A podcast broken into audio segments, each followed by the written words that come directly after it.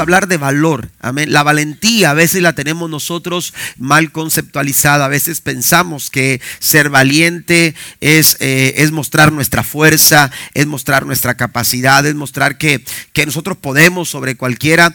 Eh, a veces la que la, la, conceptualizamos con la hombría y, es que yo soy más hombre y lo voy a demostrar, eh, eh, etcétera, etcétera. Eh, cuando hablamos de valor, hermanos, la vida exige valor para poder vivir la vida, para poder afrontarla con todas sus complicaciones, con todos sus desafíos. La vida, la vida exige que nosotros tengamos un corazón valiente, que nosotros seamos valerosos. Pero cuando nosotros conceptualizamos el valor, aleluya, con la fuerza ¿Qué sucede cuando falta la fuerza? ¿Qué sucede cuando las fuerzas se acaban? ¿Qué sucede cuando las fuerzas se desvanecen? Con ello también se va el valor y ya no tenemos la forma, el coraje para enfrentar las circunstancias complicadas de la vida. A menudo nuestra fe es desafiada, a menudo nosotros como iglesia, como familia, como personas, somos nosotros confrontados por circunstancias y situaciones que se nos complican en nuestro en nuestro día a día, en nuestro eh, paso a paso que damos en la vida. Nos encontramos a un hombre llamado Caleb. Yo hablé hace poco eh, de Caleb. Eh, el día domingo por la tarde hablábamos de las actitudes que debemos desarrollar, actitudes saludables, pero hoy quiero hablar acerca del valor que había en el corazón de este hombre llamado, llamado Caleb. La Biblia nos dice en Josué capítulo 14, versículo 8, nos dice de la siguiente forma, y mis hermanos, hablando Caleb de forma así un recuento de la historia. Hace 45 años, Caleb está dirigiendo su mirada a 45 años atrás. Aleluya. Y, lo hace, hermanos, con toda lucidez. E, él está consciente de, todo lo que había pasado, de todo lo que había eh, eh, acontecido. Nada se le ha olvidado. Y entonces le dice a Josué cuando estaban repartiendo la tierra, cuando, cuando se estaban repartiendo eh, el territorio de Canaán aleluya, y se estaban asignando eh, a cada tribu eh, ciertas porciones de la tierra que se había conquistado, aleluya, de repente Caleb dice, yo recuerdo algo y quiero que también tú lo recuerdes, Josué, mis hermanos, los que habían subido conmigo, se está refiriendo a los espías, usted recordará que Moisés asignó a 12 personas, príncipes de las tribus de Israel, para que fueran y observaran la tierra prometida, 40 días, dice la escritura, anduvieron recorriendo la tierra, evaluando el territorio. Y entonces esos dos espías regresaron, pero diez de ellos regresaron con malas noticias. A ellos se refiere Caleb, a ellos se refiere como mis hermanos, porque eran, eran de su propia sangre eran de su pueblo. Pero dice, mis hermanos, los que habían subido conmigo, hicieron desfallecer el corazón del pueblo. Qué necesidad, amados hermanos, tan apremiante es el hecho de que necesitamos valor. Porque sin valor las fuerzas se agotan, sin valor el corazón se desfallece. Eh, eh, sin valor, aleluya, podemos, podemos debilitarnos, podemos, aleluya, dejar de alcanzar todas aquellas que, aquellas aquellas cosas que Dios ha pensado para cada uno de nosotros. Ellos hicieron desfallecer el corazón del pueblo. Mire, el pueblo de Israel había llegado hasta, hasta los límites de la tierra prometida. Ellos estaban ya para, para cruzar. Todo lo que hacía falta era un paso. El siguiente paso era el Jordán. El siguiente paso era conquistar la tierra prometida. Sin embargo, nos encontramos describiendo a Caleb, escribiendo, hermanos, aleluya, la situación y condición de un pueblo que estaba atemorizado, que estaba intimidado, que estaba acobardado y que estaba renunciando a la conquista de la promesa de Dios para sus vidas. ¿Cómo es posible llegar al borde del Jordán? ¿Cómo es posible llegar a los límites de la conquista? ¿Cómo es posible estar tan, estar tan cerca, haber pasado todo lo que pasaron? ¿Cómo es posible estar a punto de alcanzar lo prometido y simplemente renunciar, simplemente dejar de extender la mano para tomarlo, simplemente darnos la vuelta, aleluya, y, y darle la espalda a la promesa y a la bendición que Dios había, había, les, había, les había entregado. ¿Cómo es posible todo esto? Yo quiero mencionar algunas razones, no están ahí en sus notas, usted las puede, las puede anotar aún en, un, en, un, lado de su, de su hoja que, que tiene ahí de la guía de estudio que estamos realizando esta mañana. Hay algunas razones que me parecen importantes, amados hermanos, eh, eh, analizar para que nosotros mismos aprendamos, aleluya, y no nos quedemos a la orilla de alcanzar lo que Dios ha prometido para cada uno de nosotros. Después de haber avanzado, después de haber enfrentado muchas circunstancias, el pueblo, aleluya, simplemente dijo, no poseeremos la tierra, no vamos a conquistarla. ¿Cuáles razones eh, se presentan? ¿Por qué ellos renunciaron? Bueno, porque ellos se enfocaron, primero porque ellos se enfocaron en sus propios recursos y no en los recursos de Dios. Cuando ellos, aleluya, eh, eh, se, dieron cuenta, aleluya, de que sus habilidades no les daban lo suficiente como para conquistar la tierra, ellos decidieron retroceder. Ellos decidieron renunciar a la conquista. Ellos dijeron, no vamos a conquistar la tierra. ¿Por qué? Porque se enfocaron en sus posibilidades, porque se enfocaron en sus propios recursos, porque se enfocaron en sus propias capacidades. Y cuando nosotros eh, caemos en ese error, cuando nosotros cometemos el error, aleluya, de enfocarnos eh, en lo que nosotros podemos, lo que sucede, amados hermanos, es que limitamos nuestro accionar, limitamos nuestro alcance, limitamos nuestras posibilidades, las oportunidades de victoria empiezan a menguar, nuestras oportunidades de avanzar empiezan a escasear. ¿Por qué? Porque nuestros recursos nunca serán suficientes, porque nuestras capacidades nunca nos darán lo necesario, porque nuestras habilidades, hermanos, aleluya, se desvanecen fácilmente. Bien lo decía el profeta, los muchachos se fatigan y se cansan, los jóvenes flaquean y caen. Las fuerzas que ahora tenemos se desvanecen con la nada. Sin embargo, los que esperan en Jehová tendrán nuevas fuerzas, levantarán las alas como las águilas, correrán y no se cansarán. Bendito el nombre del Señor. Aleluya, podemos estar eh, a, punto de alcanzarlo, a punto de lograrlo. Pero si nos estamos enfocando en nuestros propios recursos, nos vamos a olvidar, aleluya, de que Dios tiene todo lo necesario para que tú y yo podamos alcanzar la victoria. Otra razón, amados hermanos, es que escucharon a los que dudaban y no a los que creían. Tanto la duda como la fe es contagiosa. Amén. La duda y la fe es contagiosa, pero usted toma la decisión de a quien usted eh, decide escuchar. ¿Qué es lo que usted decide, aleluya, recibir o permitir que entre en su corazón? Este pueblo se desvaneció, dice, dice hablando, eh, eh, Caleb dijo, hicieron desfallecer el corazón del pueblo. El corazón del pueblo desfalleció porque se enfocaron en sus recursos y se olvidaron de los recursos de Dios. Pero también porque ellos, aleluya, eh, eh, escucharon las dudas, escucharon, aleluya, eh, la palabra de aquellos que no estaban dispuestos a creerle a Dios, a creerle a las promesas del Señor. Y entonces se dejaron influenciar, hermanos, por la duda. Se dejaron influenciar por aquellos que no estaban, aleluya, con un corazón convencido. Aleluya, que, que no estaban creyendo a, lo que Dios quería, que, quería hacer en sus vidas. estos diez espías, hermanos, no estaban conectados con el sentir de Dios. Y esto solamente sucede cuando hay duda en el corazón. La única forma que, nosotros estemos conectados con lo que Dios quiere hacer es a través de la fe.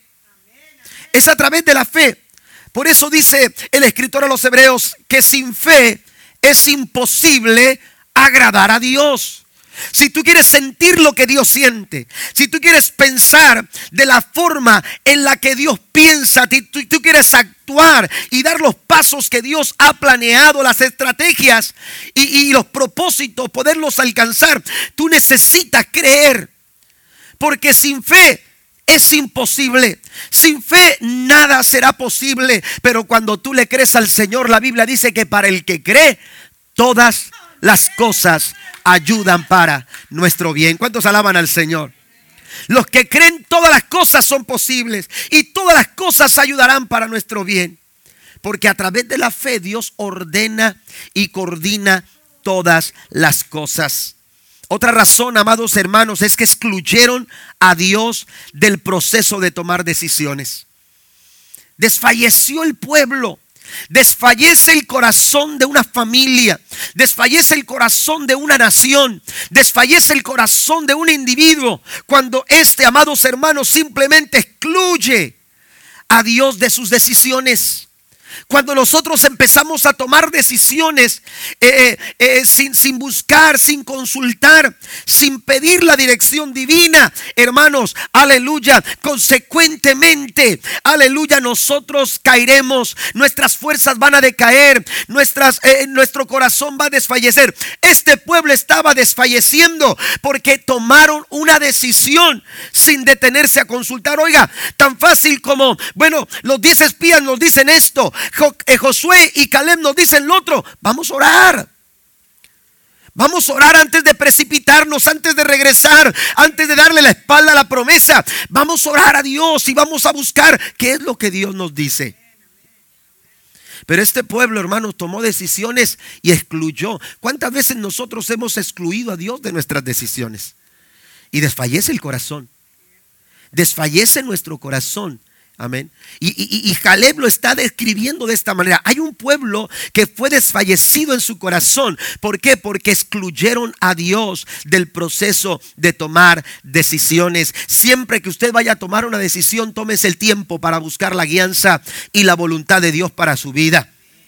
No dependa de la información, aleluya, y de la opinión de otros, aleluya. Déjese guiar por lo que Dios está dictando a través de su palabra. Tenemos nosotros que aprender a escuchar a Dios. Hay muchas voces que se levantan, hay muchos consejos que se, que, se pueden venir sobre nosotros, hermanos, pero el consejo atinado, el consejo, aleluya, eh, eh, eh, que necesitamos, el que es fundamental, el que es indispensable, es el consejo que Dios nos da a través de su palabra. Alguien dice amén a esto. Solo tenemos que obedecer, aleluya, y confiar en lo que Dios nos ha dicho en su palabra. Otra razón es que dejaron que los reportes negativos opacaran las promesas de Dios. Amén. Que opacaran las promesas de Dios. La promesa del Señor sigue en pie. Las promesas del Señor nunca han perdido valor. Las promesas del Señor se han mantenido. Cielo y tierra pasarán. Pero mi palabra, dice el Señor, no pasará. Amén. La palabra del Señor sigue siendo vigente, sigue teniendo relevancia. Amén. Sigue siendo, amados hermanos, eficaz. Sigue siendo, aleluya, eh, una palabra vigente para nosotros, para este tiempo, para nuestra necesidad. Y sus promesas no han perdido valor. Pero ¿qué sucede en el corazón del hombre? En el corazón del hombre, como sucedió con el pueblo de Israel en aquel momento, cuando estaban a punto de conquistar la tierra. Aleluya. Los, los reportes negativos tomaron más preponderancia, tomaron más importancia. Ellos se sostuvieron más, aleluya, en la opinión de diez hombres, aleluya, que habían dudado a la promesa, que venían asustados, que venían intimidados, que venían acobardados. Y se dejaron influenciar por, por esas malas noticias de tal forma que la promesa dejó de brillar en sus corazones. Yo le pregunto esta mañana, ¿qué fue lo que los llevó hasta la orilla del Jordán? ¿Qué fue lo que los hizo caminar tanto tiempo por el desierto? ¿Qué fue lo que los motivaba a levantarse? Levantar sus carpas, levantar sus tiendas y empezar el camino hacia la tierra prometida. Una promesa. La luz de una promesa en sus corazones. El saber que avanzaban hacia la conquista de lo que sería, hermanos, su hogar, de lo que sería su lugar de, de residencia, de lo que sería, sería, amados hermanos, aleluya, el cumplimiento de la promesa. Sin embargo, cuando esos reportes negativos llegaron, hermanos, opacaron las promesas de Dios en su corazón. Por eso es importante saber qué es lo que estamos escuchando. Saber a qué estamos prestando oídos. ¿A qué estamos nosotros prestando atención? No solamente lo que oímos, sino lo que vemos. No solamente lo que oímos y vemos, sino también lo que, lo que nosotros, amados hermanos, disponemos para que, para que entre a nuestro corazón. Usted y yo tenemos que entender, amados hermanos, que las promesas del Señor siguen siendo fieles y siguen siendo verdaderas. ¿Cuántos dicen amén? Las promesas del Señor no han perdido valor. Dios sigue teniendo, aleluya, promesas para cada uno de nosotros. Y otra quinta razón, hermanos, es que ellos olvidaron las obras que Dios había hecho en sus vidas. Fácilmente desfallece el corazón cuando nos olvidamos. Decía el salmista, no olvides ninguno de sus beneficios. No nos olvidemos, no nos olvidemos, qué fácil olvidamos. Mire, lo que, lo que Dios hizo en el pasado, hermanos, nos, nos, da, nos, da eh, eh, eh, nos potencializa en nuestras expectativas hacia algo maravilloso de parte de Dios en el futuro. Amén. Lo que Dios hizo en el pasado, si Dios me sanó en el pasado, me sanará en el presente estoy seguro que me sanará el día de mañana. Aleluya, lo que Dios hizo en el pasado. ¿Qué hizo Dios en el pasado, Israel? La forma en que te sacó de la esclavitud de Egipto. La forma en que te libró. ¿Qué decían los pueblos cuando, cuando sabían que los israelitas venían caminando? Los pueblos se preparaban atemorizados. Los pueblos se, se, armaban hasta los dientes. Si usted me permite decirlo de esta manera. Se armaban hasta los dientes porque decían, ese pueblo Egipto no lo pudo detener. Egipto en ese tiempo era una potencia. Egipto en ese tiempo, hermanos, era una potencia militar. Y haber salido de la forma en que habían salido de Egipto, hermanos. Oiga, la forma en que habían destruido a los egipcios en el mar. Eso, hermano, levantó el asombro de todas las naciones que cuando, cuando sabían que los israelitas caminaban cerca de su territorio, se preparaban militarmente porque decían, si nos atacan, necesitamos estar súper listos, necesitamos estar bien equipados. ¿Por qué? Porque ellos habían escuchado las hazañas que Dios había hecho a través del pueblo de Israel. Y entonces, hermanos, todo eso se fue quedando en el olvido. Todo eso se fue quedando en el olvido. Lo que sucedió en el mar. Aleluya, la forma en que Dios los dirigió en el desierto. La forma en que Dios los alimentó. La forma en que Dios los libró la forma en que Dios los vistió, la forma en que Dios les proveyó, la forma en que Dios los protegió. Oiga, todo eso, es, todo eso se fue quedando en el olvido. Y cuando tú olvidas las obras que Dios ha hecho en tu vida, aleluya, tu corazón va a desfallecer. Por eso decía el salmista, bendice alma mía Jehová, bendiga todo mi ser su santo nombre, bendice alma mía Jehová y no olvides ninguno de sus beneficios, porque Él es ninguno otro, Él es el que ha suplido cada una de tus necesidades. Es el que ha sanado todas tus dolencias. Es el que te ha rescatado tu vida. Aleluya. Él es. Bendito su nombre para siempre. No nos olvidemos de quien ha obrado en nuestras vidas, quien nos ha dado la oportunidad de vida, la salud, la restauración a las familias. Lo que Dios ha hecho contigo no lo puedes olvidar. No puedes olvidar lo que Dios hizo, aleluya, contigo, porque yo quiero recordarte en esta, en esta mañana que el mismo que te sanó ayer, te sana hoy y te sana mañana. Pero yo quiero decirte también que Él es el mismo de ayer, de hoy y por todos los siglos. Él no cambia, Él sigue siendo el mismo. Es un Dios inmutable. Aleluya, pero ahora se nos describe un pueblo que estaba desfallecido en su corazón. Pero a diferencia de toda una, una, una, nación desfallecida en su corazón, hay un hombre que se mantiene siguiendo a Jehová. Hay un hombre que se mantiene, aleluya, sirviendo al Señor con fidelidad. Y ese es Caleb. Y dice la Biblia, pero yo cumplí siguiendo a Jehová mi Dios. Hay una clase de valor que solamente se sustenta a través de la fe. Esa clase de valor, aleluya, no depende de tus fuerzas. Esa clase de valor no depende de tu capacidad. Esa clase de valor no depende de tus habilidades. Esa clase de valor está sustentada por una fe inquebrantable en el Todopoderoso. Es una fe que se sostiene aún a pesar de las dificultades. Y yo quiero mencionarle tres cosas, aunque esta mañana solamente hablaré sobre el punto número uno. Amén. Pero tres cosas, hermanos, aleluya, acerca de esta clase de valor. Este valor, aleluya, es un valor ante las contradicciones, amén, de la vida.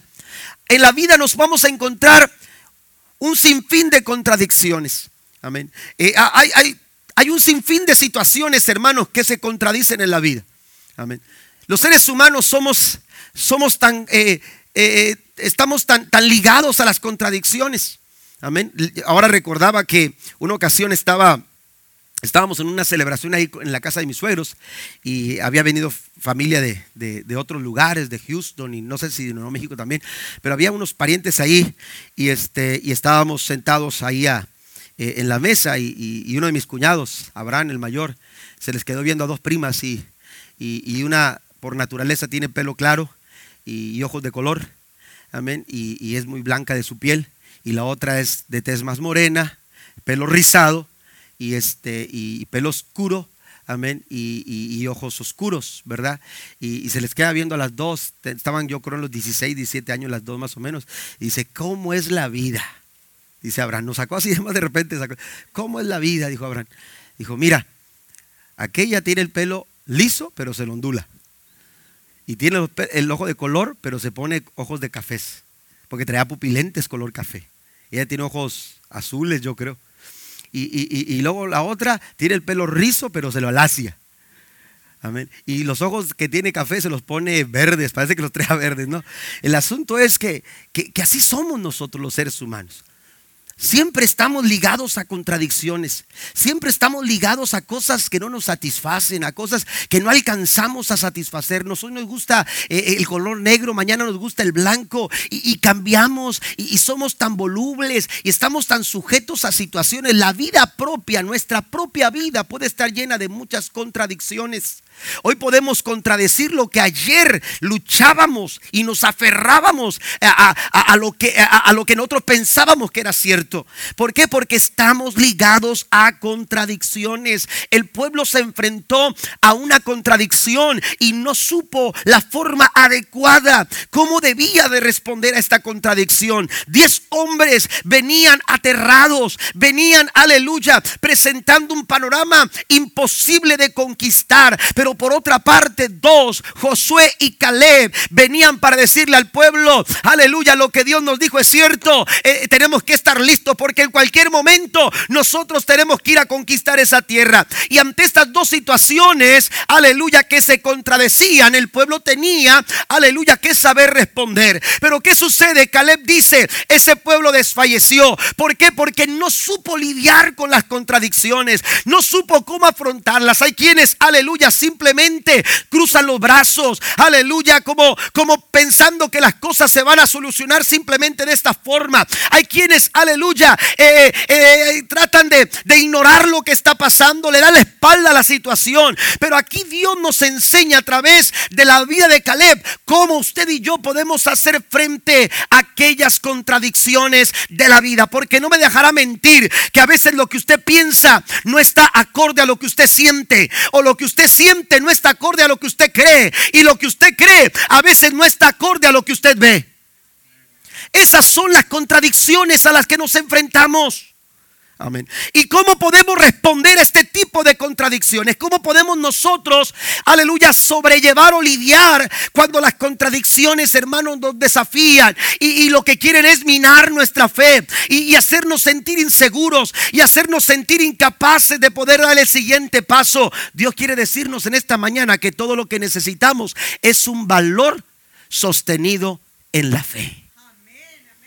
Si usted quiere enfrentar esas contradicciones en su vida, usted tiene que asumir el valor que se sustenta en la fe. Mire, veamos un poco de la historia de los diez espías. Cuando estos diez espías llegaron, hermanos, aleluya, o, los espías llegaron, llegaron con, eh, con el cumplimiento de las instrucciones que les había dado Moisés. ¿A qué instrucciones se refiere la Biblia? Las instrucciones concretas a las que Moisés, eh, las que Moisés les entregó a ellos eran que ellos tenían que observar la tierra, ellos tenían que evaluar su fortaleza militar, ellos eh, eh, tenían que eh, evaluar qué tipo de seguridad había en esos pueblos, ellos tenían que hacer un examen, aleluya, de la tierra y de sus ciudades, observar la geografía del lugar. Este era un punto muy importante, saber cuál era la geografía. Amén. Eh, eh, del lugar, el terreno eh, al cual ellos se, se iban a enfrentar. Pero también ellos tenían que traer muestras del fruto de su tierra. Y los exploradores siguieron las instrucciones dadas por Moisés. La Biblia dice que durante 40 días examinaron cuidadosamente la tierra, recogieron fruto de ella, de la abundancia y calidad del fruto. Ellos se asombraron tanto, aleluya, porque estaba, hermanos, aleluya, concordaba con la promesa que Dios les había hecho de que era una tierra que fluía leche y miel. Pero aquí hay un punto importante que yo, quiero que, yo quiero que usted y yo veamos. El hecho, hermanos, es que la misión de los doce espías, aleluya, no se trataba de ver si se podía conquistar la tierra o no. Ellos no tenían esa misión. A ellos solamente se les dijo, observen la tierra. Amén. Queremos que observen, que examinen la tierra. Pero, pero el hecho de conquistarla o no conquistarla, hermanos, no era parte de la misión. No era parte de la misión. Ellos tenían que concretarse solamente a informar de lo que se, lo que se podía esperar de aquella tierra. Amén. ¿Qué es lo que podemos esperar? ¿A qué nos vamos? ¿Por qué? Porque Moisés asumía que esa tierra era de ellos. Que esa tierra era de ellos. Pero, ¿qué es lo que nos vamos, a qué, tenemos que prepararnos para, para que, que vamos a esperar cuando vayamos allá? Sin embargo, ellos, hermanos, dice la escritura en números capítulo número el, texto que leíamos dice que el corazón de ellos se desfalleció, amén, por las noticias que, que, aquellos diez espías habían entregado a ellos. Ante esta situación, cuando todo el pueblo lloraba, cuando todo el pueblo se lamentaba, cuando todo el pueblo se, se angustiaba por la situación, la Biblia dice en Números capítulo 13, verso 30, pero Caleb trató de calmar al pueblo que se encontraba ante Moisés. Vamos enseguida a tomar la tierra, dijo, seguro podemos conquistarla. Amén. Ante esta contradicción el pueblo tenía que saber responder. Ante esta contradicción el pueblo tenía que saber responder. Sin embargo, la Biblia nos dice en el versículo siguiente, en el verso 31, pero los demás hombres que exploraron la tierra con él, es decir, los diez espías, no estuvieron de acuerdo. Es decir, contradijeron. Amén contradijeron lo que Josué y Caleb decían. No podemos ir contra ellos porque son más fuertes que nosotros. Yo no sé si usted se ha encontrado en una situación en la que usted no sabe si puede afrontar las circunstancias que se ven venir sobre su vida. Pero ante tal situación, el Señor quiere que nosotros aumentemos nuestro valor ante las contradicciones de la vida. ¿Y cómo lo podemos hacer? Aferrándonos a las promesas del Señor. Usted y yo podemos aferrarnos a las promesas del Señor. Voy a mencionar dos cosas aquí.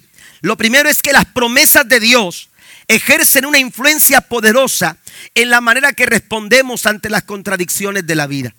Las promesas del Señor, hermanos, ejercen una influencia poderosa en nuestra forma de conducirnos ante las circunstancias eh, eh, eh, contrarias, ante las situaciones que se nos complican.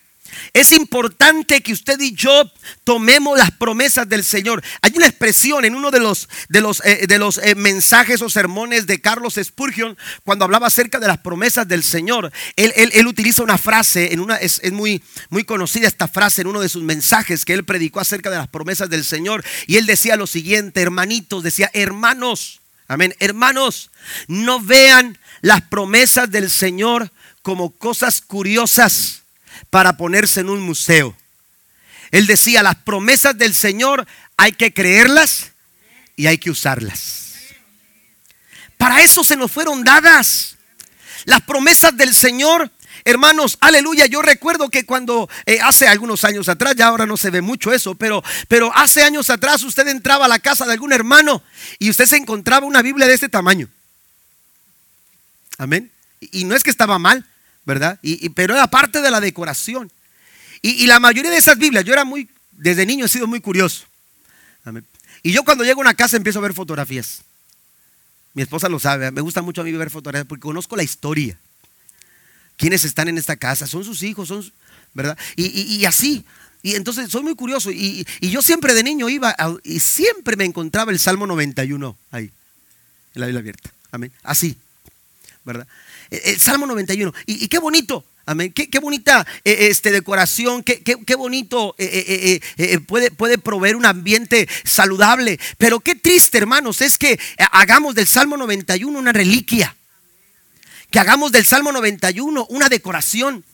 Yo no digo que esto es lo que hacían los hermanos eh, eh, eh, a, lo que menciono yo, ¿verdad? No es lo que, no, a lo mejor ellos lo hacían con todo su corazón, pero, pero qué triste es que pudiéramos nosotros solamente estar viendo el Salmo 91 como una reliquia, como una decoración más en, la entrada de nuestra casa, en, el centro de nuestro hogar. Qué, qué triste es que veamos el Salmo 91 solamente como una reliquia, como una curiosidad, como una, como una parte de museo más y dejemos de usar el Salmo 91 para creer lo que el Salmo 91 uno promete de parte de Dios. El Señor dice que el que habita al abrigo del Altísimo mora bajo la sombra del Omnipotente.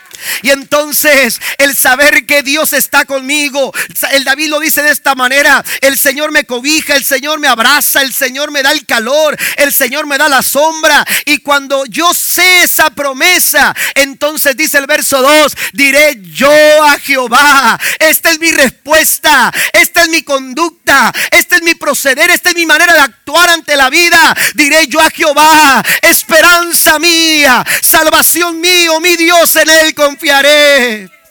Y si usted ve, la mayoría del Salmo 91 es una respuesta de David a una promesa. Es una respuesta. Yo he tomado esta postura en la vida, porque sé que el que habita al abrigo del Altísimo morará bajo la sombra del Omnipotente. Bueno, sabiendo esto, yo tomo esta postura. Amén. Yo tomo esta, esta posición. Este, este es mi lugar donde yo, donde yo me afirmo. Y entonces es una respuesta ante las circunstancias de la vida. No haga de las promesas del Señor una reliquia. No haga de las promesas del Señor, aleluya, solamente como algo para decorar, aleluya, una habitación. Use las promesas del Señor, crea las promesas del Señor, porque éstas ejercen una influencia poderosa en la manera en que nosotros respondemos ante las contradicciones de la vida. Si dejamos de lado lo que Dios nos ha prometido, nos vamos a concentrar en los obstáculos que se nos van presentando en la vida y de esta manera podemos, hermanos, empezar a ser dominados por el desánimo y por nuestra, y nuestra confianza en Dios irá debilitándose. Un corazón de un pueblo desfalleció cuando dejaron, aleluya, de lado las promesas del Señor. Se olvidaron de que ellos habían llegado ahí por una promesa. Se olvidaron que haber salido de Egipto, aleluya, la razón de por qué salieron de Egipto se debía a una promesa. Aleluya, necesitaban una tierra donde vivir, necesitaban formar una nación, necesitaban establecerse en un lugar y Dios les dijo, yo los voy a sacar de este lugar a una tierra que fluye leche y miel. Y esa promesa los trajo de Egipto, los hizo pasar por el mar en seco, los llevó hacia adelante por el desierto, pero tristemente cuando ellos estaban a punto de conquistar la tierra, renunciaron a la promesa. ¿Está conmigo?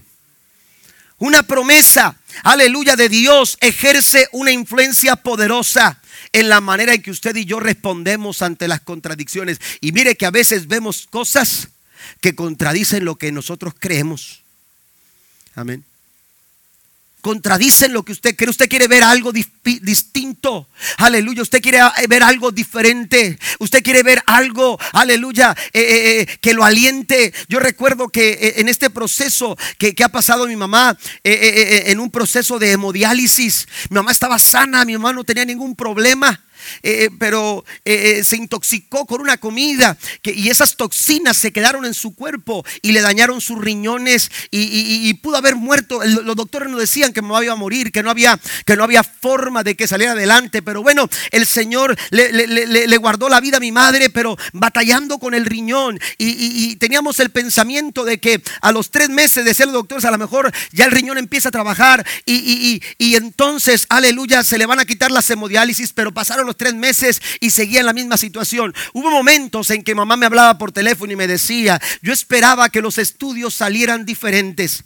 Yo esperaba que los estudios, porque le estaban haciendo estudios cada no sé qué tanto tiempo para ver la creatinina, aleluya. Y, entonces, y yo esperaba esto, y yo esperaba eh, que, los estudios eran diferentes. Pero yo decía, mamá, sigue creyendo, mamá, vamos a seguir creyendo, vamos a esperar un milagro. Eh, el que hizo la obra, el que comenzó la obra contigo, la va a terminar. Tú sigue creyendo, eh, no te desanimes. Y a veces me hablaba con, con tristeza en su corazón, porque ella decía, yo quería ver algo diferente, yo quería ver algo diferente. ¿Sabe qué? Aleluya pasó, eh, eh, ahora hace poco cumplió, eh, este mes de noviembre cumplió un año de haber comenzado con hemodiálisis. Aleluya. Ayer antier me llamó que me dijeron, que le dijeron los doctores que le van a quitar las hemodiálisis. Le van a, parece que el riñón está trabajando. Den un aplauso al Señor.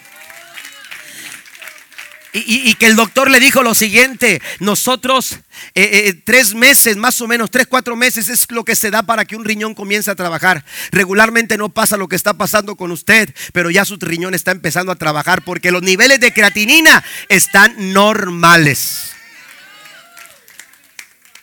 Porque hay una promesa. Y esa promesa va a influir. Esa promesa va, a influir en tu corazón, tu forma de pensar, tu forma de caminar, los pasos que tú vas a dar en la vida. Déjate influenciar por la promesa del Señor. Porque lo que para el hombre es imposible, para nuestro Dios nada es imposible. Bendito su nombre para siempre. Lo mismo que habían visto los otros espías, lo vieron también Caleb y Josué. Sin embargo, ellos estuvieron dispuestos a aferrarse a las promesas de Dios. Ellos creyeron que en esa tierra ya no eran los cananeos los que habitaban. Ellos sabían que esa tierra ya no le pertenecían a los hijos de Anac. Ellos sabían que esos que esa tierra ya no pertenecían a los jebuseos. Ya no eran los ya no eran ya no eran los habitantes los cananitas, ya no eran los dueños de esa tierra. Ellos sabían, Josué y Caleb habían entendido que por una promesa de Dios esa tierra les pertenecía al pueblo de Israel. Todo lo que tenemos que hacer es actuar de acuerdo a la promesa. De acuerdo a las promesas del Señor. La diferencia entre el valor y el temor la marca nuestra capacidad de mantener los ojos fijos en las promesas del Señor. Por eso el, el enemigo, hermanos, quiere llamar nuestra atención a través de nuestras, nuestros sentidos. Nuestros sentidos. Si usted va a la Biblia, se va a dar cuenta que la Biblia habla mucho a los sentidos. Mucho a los sentidos. Jesús habló que, había que, que, tener los ojos y los oídos abiertos. Eh, eh, Apocalipsis dice que el, que el, que el que tiene oídos para oír, que los use. El que tenga oídos para oír, oiga lo que el Espíritu dice. A veces es muy fácil escuchar las cosas negativas y quedarnos con ellas. Las vamos amontonando como cuando amontonamos ahí en el garaje. Amén. Las vamos amontonando como un closet las cosas negativas. El Señor dice, el que tenga oídos para oír, oiga. Pero oiga lo que el Espíritu está hablando. Oiga lo que el Espíritu de Dios está diciendo. Oiga lo que el Espíritu del Señor está queriendo hablar a tu familia, a tu casa, a tu hogar, tus hijos. Dios está hablando a la iglesia.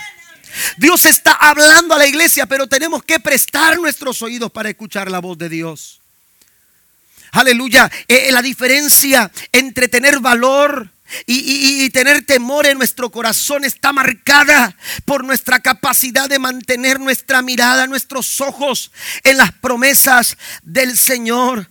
Aleluya. Si usted va a Números capítulo 13, versículo 27, se dará cuenta que los, los diez espías habían perdido de vista las promesas del Señor y les contaron diciendo, nosotros llegamos a la tierra a la cual nos enviaste, la que ciertamente fluye leche y miel, y este es el fruto de ella. Escuche esto, cuando ellos se refieren a la tierra de Canaán, se refieren a la tierra a la cual nos enviaste, una tierra extraña, una tierra ajena, una tierra, aleluya, que no nos pertenece. Esa fue, aleluya, la forma en que ellos se refirieron a la tierra prometida, aleluya, como algo ajeno, como algo extraño, como algo distante, aleluya, estuvieron pisando la tierra, estuvieron tocando la tierra, se alimentaron de la tierra porque 40 días, hermanos, no es que estuvieron ayunando,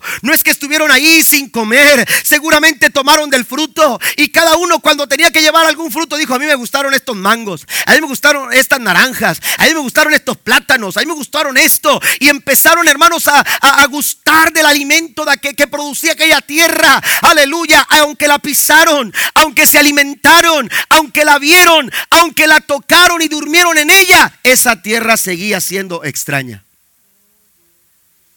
¿Mm? Qué triste, hermanos, es, aleluya, tener tan cerca una promesa y no hacerla nuestra. Tener tan cerca una promesa y no adueñarnos de ella y no hacerla nuestra. Es la tierra a la cual nos enviaron. Es la tierra a la cual nos enviaron. Y luego dice en, el, números 13, 32 al 33, dice, entonces comenzaron a divulgar. Es decir, no se quedaron con ello, eso solamente para ellos, sino que divulgaron entre los israelitas el siguiente mal informe sobre la tierra. La tierra que atravesamos y exploramos devora a todo aquel que vaya a vivir allí. Oiga, ya para 40 días estando en la tierra esa, hermanos, ya era como que eh, vinieran mordidos o algo por el estilo, ¿no? ¿Cómo, se atrevieron a decir es una tierra que devora cuando ellos entraron y salieron? Amén. Entraron y salieron. ¿Sí? Ahora no es que ellos, ellos mismos se sentían como langostas, no es como que ellos se camuflajearon entre el pueblo. O, o caminaban así, ¿no? De puntitas. Para sentirse grandes. No, la gente los pudo haber visto. Si ellos dicen, parecíamos como langostas al lado de ellos, es porque, porque se codiaron con ellos entonces. Caminaron cerca de ellos entonces.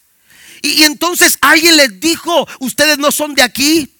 Ustedes no pertenecen aquí. Ellos entraron y salieron sin ningún rasguño, sin ningún problema. Pero ¿sabe qué es lo que sucede cuando tú pierdes de vista un propósito, pero una promesa del Señor? El corazón se llena de temor, el corazón se llena de angustia, el corazón se empieza a desfallecer. Aleluya. ¿Por qué? ¿Por qué? Porque se ha perdido una promesa. El salmista David decía, cuando mis fuerzas me faltaban, cuando mi corazón desfallecía, encontré que mi fuerza eres tú. Porque escudo y castillo eres tú. Tú eres la roca de mi salvación, decía el salmista David. Dios sigue, aleluya, dando promesas a su pueblo. Pero tenemos nosotros, hermanos, que mantener nuestra mirada puesta en las promesas del Señor. Esa tierra prometida, hermanos, vino a ser tierra indeseable. Una tierra, aleluya, que fluía leche y miel. Simplemente los israelitas dijeron, no la queremos. No la deseamos. No la necesitamos. ¿Sabe qué hicieron? Empezaron a decir, volvamos a Egipto. Preferimos la esclavitud. Preferimos regresar. Preferimos volver por donde venimos que atrevernos a entrar a una tierra que no vamos a poder conquistar. Qué triste es cuando nosotros perdemos de vista una promesa. Ellos asustaron a toda la gente, dice la traducción lenguaje actual de nuestro texto central. Pero dice Caleb, en cambio yo confié plenamente en mi Dios. ¿Cuántas cosas en su vida no, no concuerdan con lo que usted cree? Cuántas cosas en su vida no parecen, aleluya, alinearse a lo que, a lo que usted cree. Amén. ¿Será un diagnóstico médico? ¿Será un problema financiero? ¿Será, aleluya, eh, alguna situación emocional o familiar? ¿Cuál es, ¿Cuál es la situación en su vida que no está concordando, que no está de acuerdo a lo que usted cree?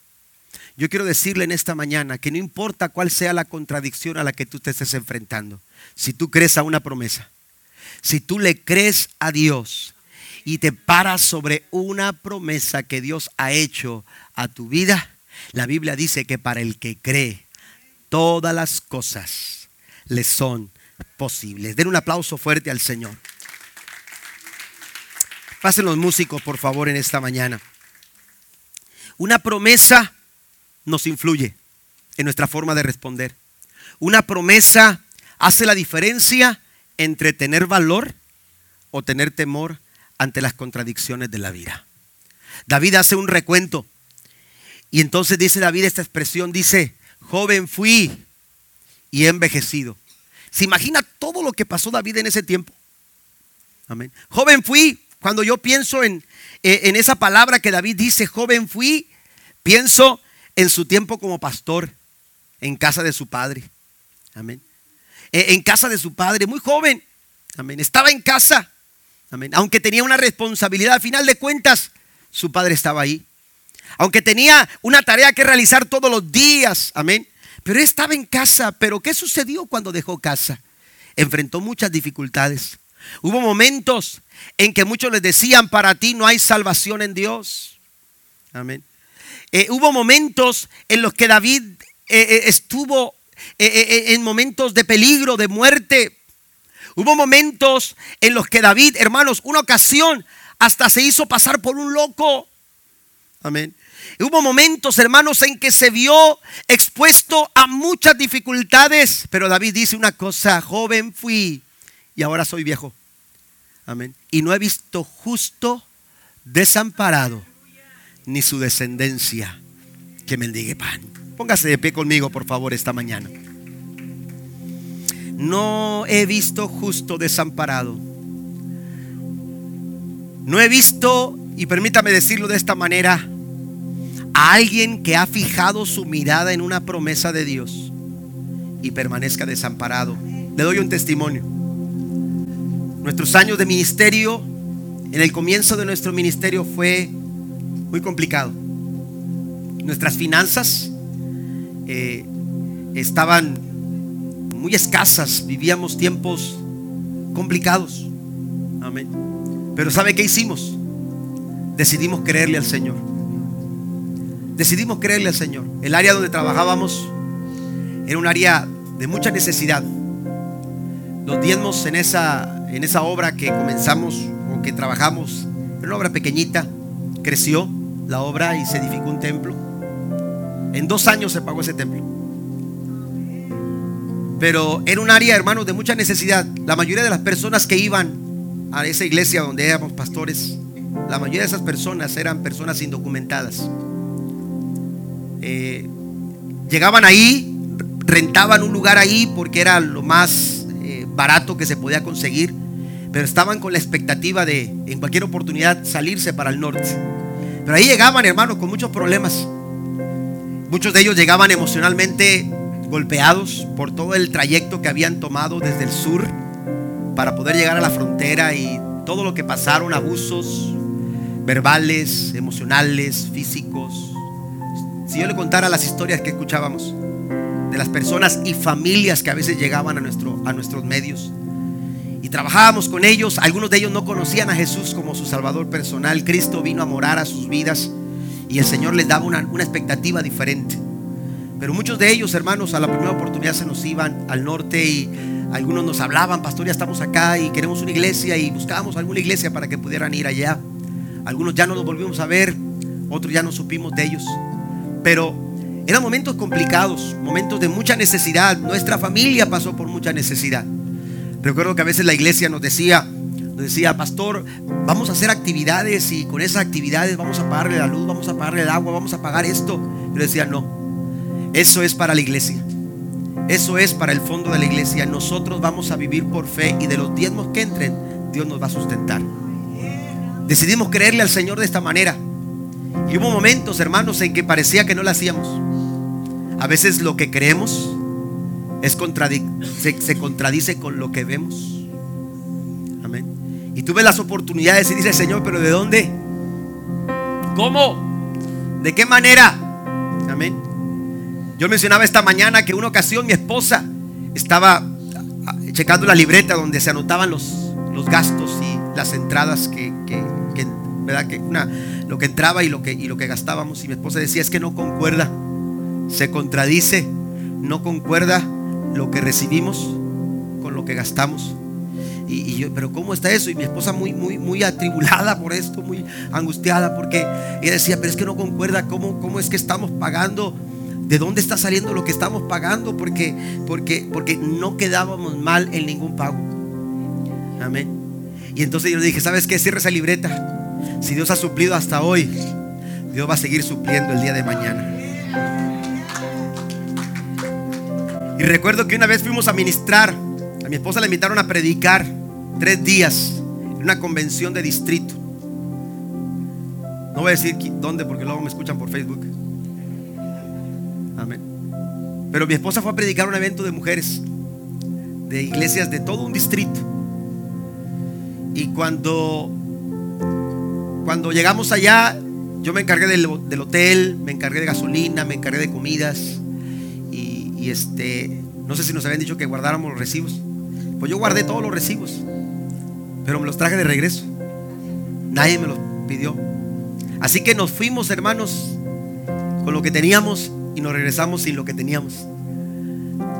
Y cuando, cuando yo estaba ahí, estábamos ahí pensando en si almorzábamos o le echábamos gasolina a la camioneta las niñas estaban chiquitas, Ariel y Basti.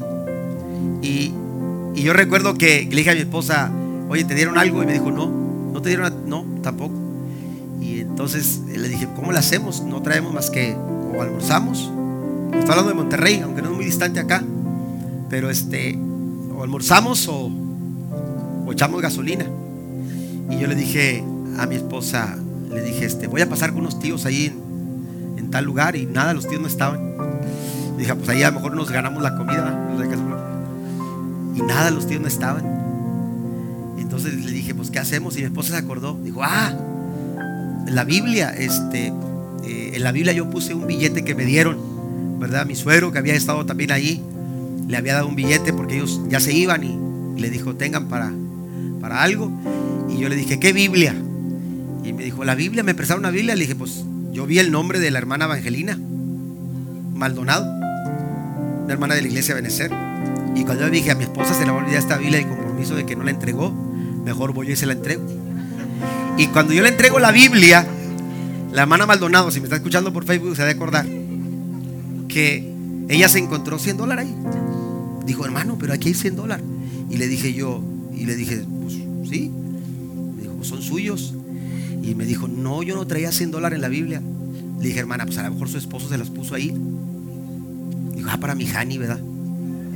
Ya nos reímos y todo y se fue con la Biblia y todo. Y le dije, pues olvídate de esa ofrenda. Ya caminó. Pero, oiga, que le echamos gas a la camioneta. no, le, almorzamos. Almorzamos. Y, este, y nos venimos así en fe. Amén. En el nombre del Señor, en la minivan. Hasta Reynosa.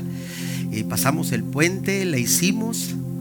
y oiga, este, no sé cómo fue que al día siguiente era día de culto.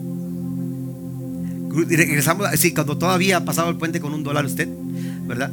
Y entonces cuando llegamos, hermanos, al culto siguiente, nosotros teníamos varios pagos que hacer. Y, eran pagos, solamente el carro de, eh, eh, pagábamos 621 dólares. Amén. del pago del carro. De acuerdo como si fuera ayer. Con 33 centavos.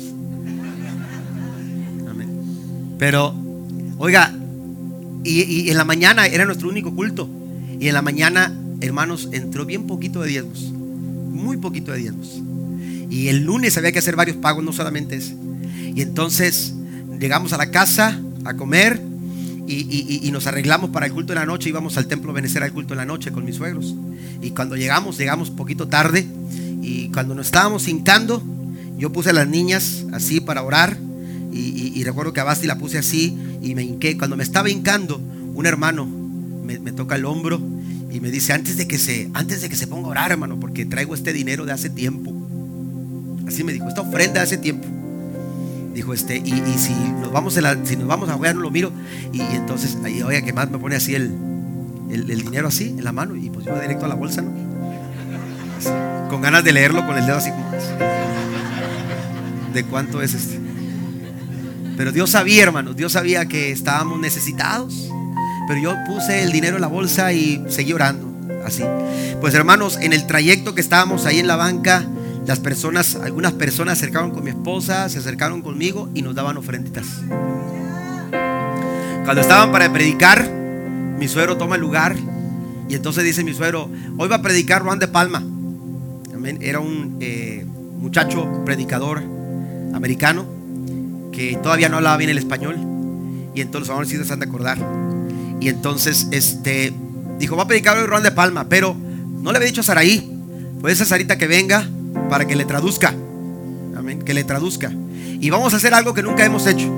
Saraí siempre nos traduce a todos los americanos que vienen aquí, a los que no hablan español. Y nunca le damos una ofrenda. Y yo quiero esta noche, antes de dejar lugar a Ran y a Saraí para que le traduzca, vamos a levantar una ofrenda. Pero quiero que quede una ofrenda para poder darle la mitad a Ran y la mitad a Saraí. Eso no lo esperábamos nosotros. Pero cuando usted mira una promesa, no he visto justo desamparado, ni su descendencia que mendigue pan.